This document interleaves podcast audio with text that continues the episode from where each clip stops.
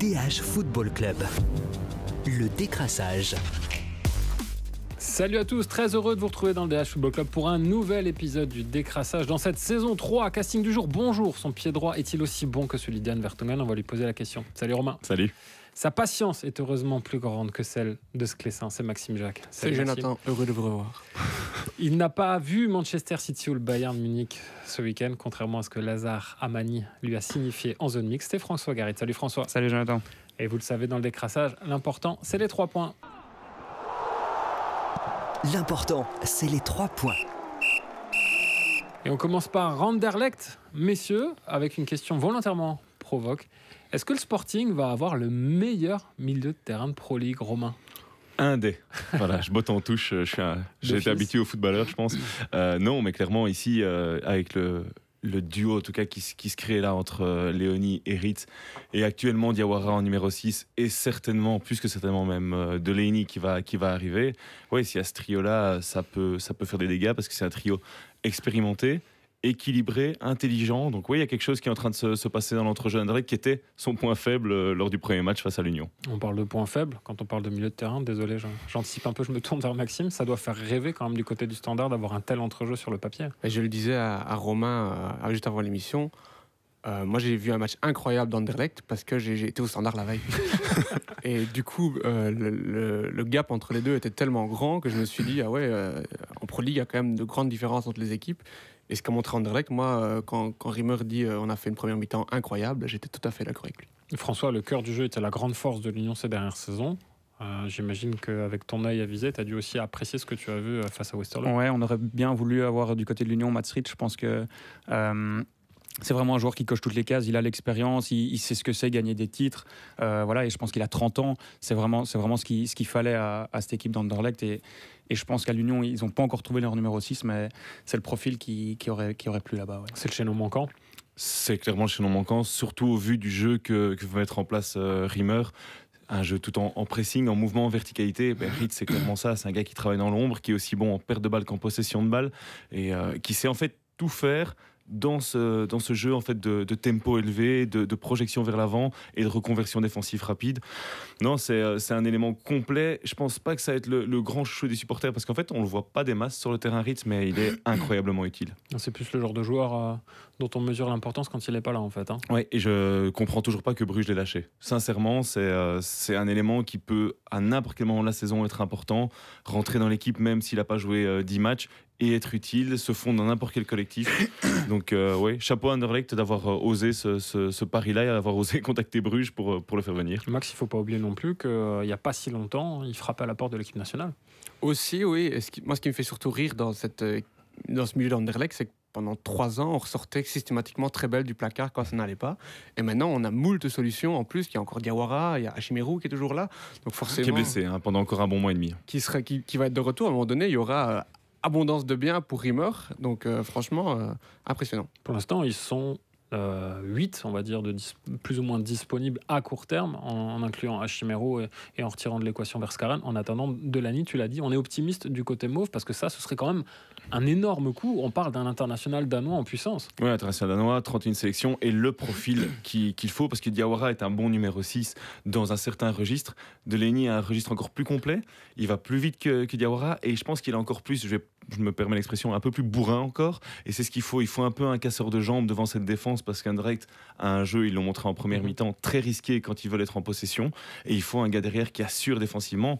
Et Delaney, avec son vécu, avec son style de jeu, ben, c'est la pièce manquante. J'espère juste qu'il viendra avec la motivation de garder un vrai niveau parce qu'il est en perte de, de- de rythme à, à Séville, il était en prêt aussi. Donc à voir dans quel état il va arriver, mais oui, c'est c'est clairement le- un élément qui va faire énormément de bien. Ça, c'est du côté des arrivées. J'imagine qu'il y aura aussi des départs d'ici à la fin du mercato. On parle surtout de Marco Cana, qui pourtant est, bien monté au jeu. C'est un, joueur élégant. Ils veulent le prêter à court terme pour le récupérer et en faire le numéro 6 de, de l'avenir. Je pense qu'ils ont raison, parce que c'est un joueur avec euh, un fort potentiel. Et il y aura peut-être d'autres départs. Diawara, je l'ai cité, à un salaire quand même proche de 2 millions d'euros. C'est beaucoup dans la masse salariale d'Anderlecht, donc ils préféreraient s'en débarrasser euh, le plus rapidement possible, avec une vente si possible. Et euh, peut-être aussi, on se demande si Arnstadt va pas s'en aller. C'est pas encore clair. Au niveau de son entourage, on se refuse à, à faire tout commentaire. Donc, euh, donc attendons, mais j'imagine mal un stade dans son envie de se développer, rester sur euh, le banc d'Anderlecht ou alors devoir descendre avec les 23. Typiquement le genre de profil qui ne demande qu'à exploser, mais qui explosera ailleurs. On a quand même l'impression avec lui. hein. Pour le moment, mais je pense de nouveau que du, ce sera un prêt euh, sur du court terme et qu'Anderlecht aimerait bien le, le récupérer. Il a que 19 ans, donc laissons-lui aussi le temps de se développer. quoi. On a vu Matt Ritz faire ses débuts. Euh, Il y a un autre joueur euh, qui a porté pour la première fois les couleurs du Sporting d'Anderlecht, c'est Flips. Euh, Romain, je sais que tu es déjà conquis avant qu'il ait, ait commencé. Je, je trouve qu'il a le style underlectois déjà, euh, le style underlectois historique, je vais appeler ça. Euh, les, joueurs qui ont fait le plus rêver à Anderlecht, dites-moi si, j'ai tort, c'est des numéros 10, des joueurs de passe, des joueurs altruistes qui ont, qui ont une, bonne, un- une bonne vista. Et je pense que Flip, ça, ça. Est-ce qu'il va devenir une superstar Anderlecht? J'en sais rien, mais il a le profil pour en tout cas devenir un joueur très aimé. Il ose beaucoup. On voit qu'il a quand même une vision du jeu sur ses passes. Il a fait un centre à Dolberg. Ça, ça faisait longtemps que j'avais plus vu un centre aussi précis. Ses phases arrêtées sont bien données. C'était une, une faiblesse à Anderlecht. Donc oui, il a pas mal de, de qualités. Et j'ai l'impression que Rimmer, en tout cas vu le beau discours qu'a eu Rimmer à son sujet euh, euh, après le match, je pense que Rimmer a envie de le, de le laisser en son équipe et en faire vraiment le, le leader technique. Leader technique en l'absence de Verskaren, très vite. Euh, Max François, vous y croyez à Flips? Oui, j'y crois. J'ai bien aimé ce premier match, mais j'avais bien aimé aussi, je me souviens, il y a quelques mois, celui de Dreyer, et j'étais déçu par la suite. Donc euh, j'attends encore de voir quelques matchs. François? Ben oui, et quand, quand on voit le mercato, Ritz, euh, Dolberg, Flips, où il y a, il y a- il y a peut-être un petit mois, euh, je croyais pas trop en Anderlecht. Ici, ça commence à faire peur. Il y a des gros investissements. On verra ce que ça va donner dans le duel des Sporting contre Charleroi lors de la cinquième journée d'un club qui va bien. On passe à un club qui ne va pas bien du tout, c'est le Standard. Alors nous n'avons pas deux heures, nous avons à peine quelques minutes pour aborder un vaste sujet. Que doit faire le Standard pour se lancer? Maxime Jacques, sois synthétique s'il te plaît. Un vaste chantier, je le disais en boutade dans un article en début de saison, que le chantier était plus grand que celui du tram à Liège. On m'a répondu non, non, non, le tram à Liège, c'est vraiment quelque chose dont on ne parle pas. On va finir par ne plus parler du standard non plus. Euh, honnêtement, c'est très compliqué de se projeter, en tout cas sur la suite de la saison. À l'instant T, il y a, il y a rien de positif, honnêtement. Et on, Ah, on- Van Heusden qu'on vient derrière pour un petit peu racler les fonds de tiroir. Bodar, euh, Bocadi, Van Heusden, Ngoy, ça, je trouve ça, tr- je trouve ça plutôt, plutôt très positif. On va quand même le dire. Pour le reste, au milieu de terrain, il manque de tout. Il manque d'athlétisme, il manque de puissance, il manque de créativité. Et devant, il manque de but. Un but en quatre matchs. Euh, les, les gamins du SL16 qui ont battu le RFC Liège euh, euh, dimanche soir ont marqué deux fois plus en un match que le standard en quatre matchs. Donc déjà là, tout est dit. J'ai aussi beaucoup de mal à comprendre euh, vers où se dirige Karl Hufkens. Deux tactiques, euh, le 4-3-3 puis le 3-5-2. Rien d'intéressant à, en ressortir honnêtement. Là-dessus, je te coupe. Euh, c'est vrai que Romain faisait cette remarque-là par rapport au propos de, de Balikwisha à la fin du match. C'est quand même assez dingue finalement. Ce qu'il a- ce qu'il a complètement choqué qu'un joueur dise ça. En fait, de- on n'a pas nos repères parce qu'on a travaillé toute la, en 4-3-3. Est-ce que c'est une, c'est une faute de communication de Bekwisha Il ne doit pas dire ça. Mais c'est une faute d'Oufkens. Il aurait dû préparer ce, ce passage en, en 3-5-2 bien en amont, peut-être en ayant ça comme option dans sa préparation. Mais si maintenant il dit Ok, je me suis planté, c'est pas 4-3-3. Il doit prendre 2-3 semaines pour bosser comme un chien Oui, avec ses c'est un joueurs. système que les joueurs connaissent. Ils ont quand même joué comme ça l'année dernière euh, à partir du mois de septembre. Je pense qu'il y a eu une volonté d'Oufkens de dire je vais pas faire du day là. Du coup, je vais changer de système. Il a fait le 4-3-3, il a fait toute la préparation en 4-3-3. C'était correct sans plus. On Sauf qu'il n'a pas de latéral gauche. Ils ont commencé la saison, c'était correct sans plus, il n'y a pas de latéral gauche. Et puis à un moment donné, on, a compris qu'il fallait revenir à cette défense à 3 qui est euh, la volonté commune de tous les derniers entraîneurs du standard, ça a été d'abord de sécuriser défensivement parce que ça n'allait pas. Montagny a commencé et puis ça a continué avec les suivants, Elsner, Mbailey, etc. Donc ça, il, le- il le refait. Il change un petit peu l'animation avec un 3-5-2. C'était souvent un 3-4-2-1 par le passé avec Zinkernagel, euh, notamment ailier gauche, et Balukisha à droite. Ici, Balukisha est central. Et il n'y a plus, pour moi, les deux meilleurs joueurs de l'an passé, Alzate et Zinkernagel, je parle offensivement, Mhm. qui apportaient créativité et un peu de technique. Et si on se retrouve ballon au pied avec aucune idée et aucune solution.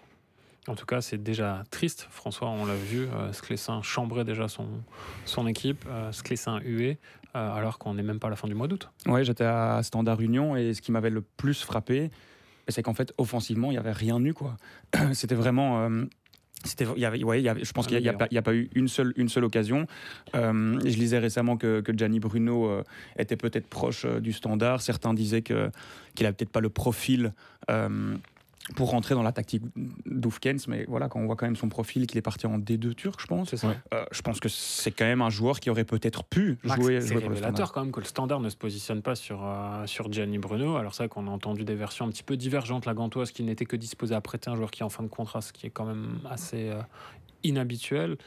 c'est quelqu'un qui n'a jamais caché son amour pour le, le standard. Il n'a pas le profil à la revente. C'est surtout ça. Mm. Gianni Bruno a un âge, il a plus de 30 ans, qui ne lui permet pas de devenir financièrement intéressant à la revente. Et, dans, et le standard actuel n'est pas intéressé par ce genre de joueur. Mais il faut trouver un équilibre, c'est ça qui me choque. Gianni Bruno, c'était 400 000 euros. C'est ça que demandait, euh, 700 000 euros demandait, euh, la Gantoise, mais en exagérant, en espérant l'avoir plus ou moins 400. Mais Anderlecht est dans le même style de, de profil que, que ce que tu décris au standard, c'est essayer d'avoir des joueurs que tu vas revendre cher. Mais il faut quand même en acheter 2-3 avec de l'expérience, avec du vécu. Même si tu vas perdre de l'argent, Ritz, Anderlecht ne va jamais gagner de l'argent Oui, avec mais Ritz. tu on le perds, sait. tu perds de l'argent sur le joueur, mais en fait, tu bonifies ton équipe et tu bonifies jeunes, les C'est autres. exactement ça. Les jeunes, et puis à court terme, peut-être l'Europe, ça c'est de l'argent. Donc ça, on a un peu du mal à comprendre. Par contre, je pense qu'au niveau de l'entrejeu, là, la direction a compris qu'elle a besoin d'expérience, de physique, on l'a dit, de créativité, mais surtout d'expérience. Et d'un joueur qui connaisse le championnat. Aussi, mais Azinkernagel, c'était de l'expérience. Il avait 28 ans, c'était un joueur en pleine force de l'âge. Et ça, c'était intéressant. Mais on va se diriger vers ça, vers des prêts les moins chers possibles avec des joueurs d'expérience. Mais acheter à son compte en début de mercato, le Standard n'achètera jamais un joueur de plus de 26 ans. Ouais, en tout cas, du côté du standard, ce qu'il y a de positif, c'est qu'il ne faut pas oublier que l'année dernière, et Zinkernagel et Alzat avaient rejoint le club à la toute, toute fin du mercato. Il n'y a pas eu que des réussites euh, en toute fin de mercato. hein. Il y a la jurisprudence Fares Balouli, on s'en souvient. Mais il y a déjà ce match de la peur qui arrive à Courtrai. Euh, 4 sur 15, c'était le bilan du standard euh, l'année dernière. Euh, 1 sur 15, ça avait été fatal à Boscamp à l'époque.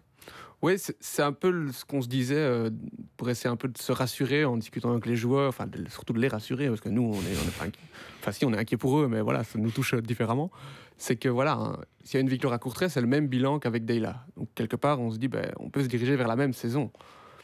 Mais il n'y a pas les ingrédients à l'heure actuelle pour se diriger vers la même saison, ça c'est certain. Il y a besoin d'un gros investissement sur le mercato, il y a besoin d'une autre mentalité, il y a besoin d'un public qui est aussi derrière son équipe, parce que voilà, je peux comprendre tout à fait les supporters euh, de se retourner un petit peu comme ça contre leur équipe et d'applaudir euh, le but annulé du cercle à la fin du match. C'est des scènes qu'on a déjà vues souvent, trop souvent, par le passé au standard. Euh, maintenant, voilà, ça ne va pas aider non plus la, la mécanique.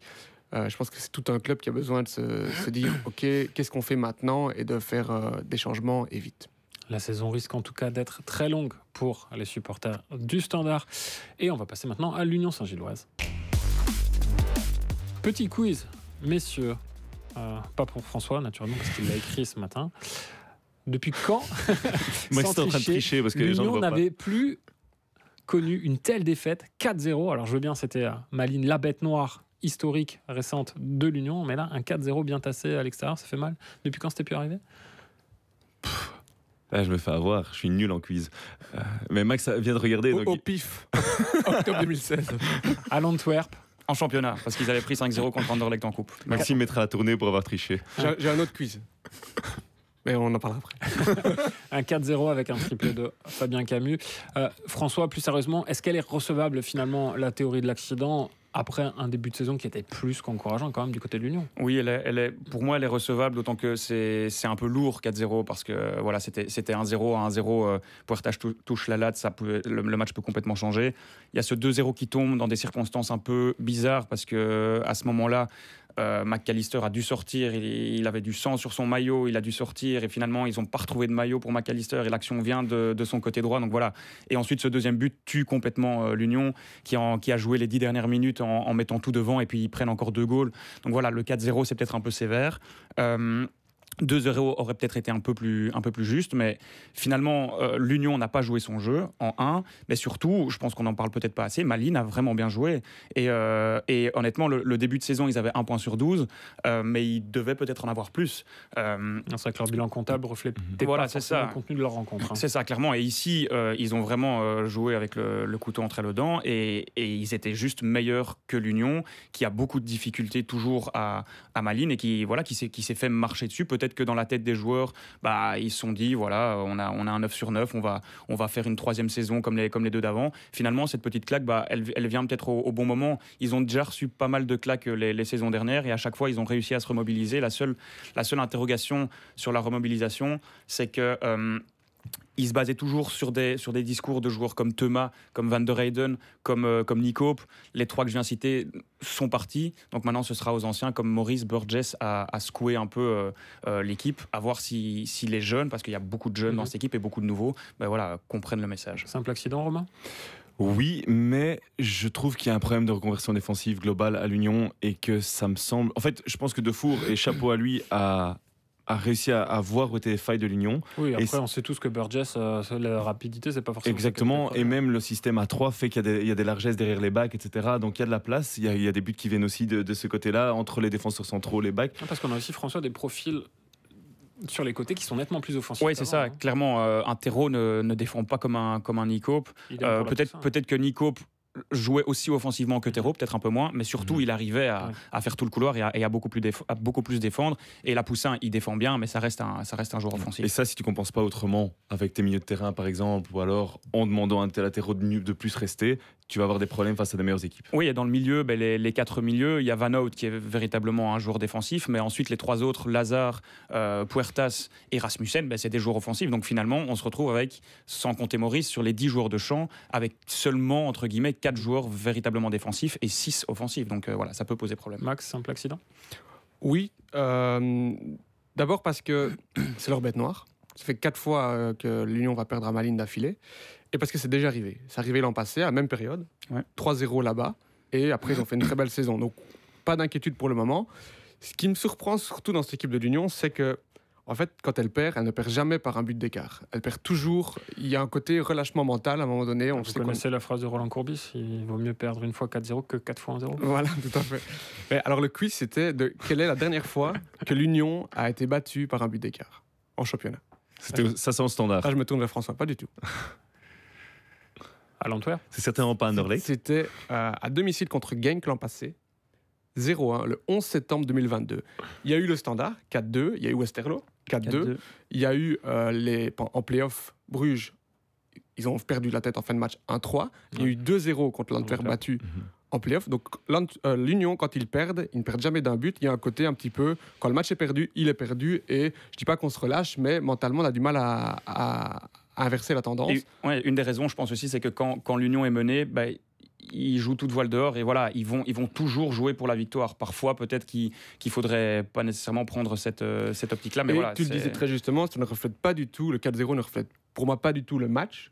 Un, un 2-0 par exemple était beaucoup plus euh, logique, mais en fin de match, on a vu l'Union, comme tu le disais, jouer son batou. Est-ce que c'est pas ressenti aussi par le style Blessing Souvenez-vous quand même au stand, il encaissait beaucoup de buts parce que bah, son contre-pressing, il est quand même fou, il va très haut, il ose beaucoup de choses, mais ça laisse des, des gros trous derrière et donc Ouais. ça risque encore d'arriver que l'Union va prendre 2-3 buts. Voilà, là c'était négatif, mais contre le standard, on a vu par exemple des récupérations de balles de Puertas dans le rectangle du standard qui ont amené des, des- des- des occasions très dangereuses. Donc voilà, il y a du plus et il y a du moins dans, dans ce système. Ouais, Effectivement. En tout cas, la bonne nouvelle, c'est que euh, l'Union a quand même recruté un certain Amoura qui va très vite, qui avant jouait à Lucerne, donc ça évitera d'exploser le- à Lugano, pardon. Donc ça évitera de d'exposer le dos euh, de Burgess parce qu'il y a un match très important qui arrive. Quand Il vaut même. mieux l'avoir. euh, Voilà, vaut mieux l'avoir avec que contre. Euh, match important qu'on suivra. L'Union qui sera au repos, mais donc qui jouera la Coupe d'Europe dès cette semaine. En attendant, on se retrouve dès la semaine prochaine dans le DH Football Club pour un nouvel épisode du décrassage. On parlera forcément du match entre les Sporting, mais aussi du Standard et de son match de la peur contre Courtrai. À bientôt, salut DH Football Club. Le décrassage.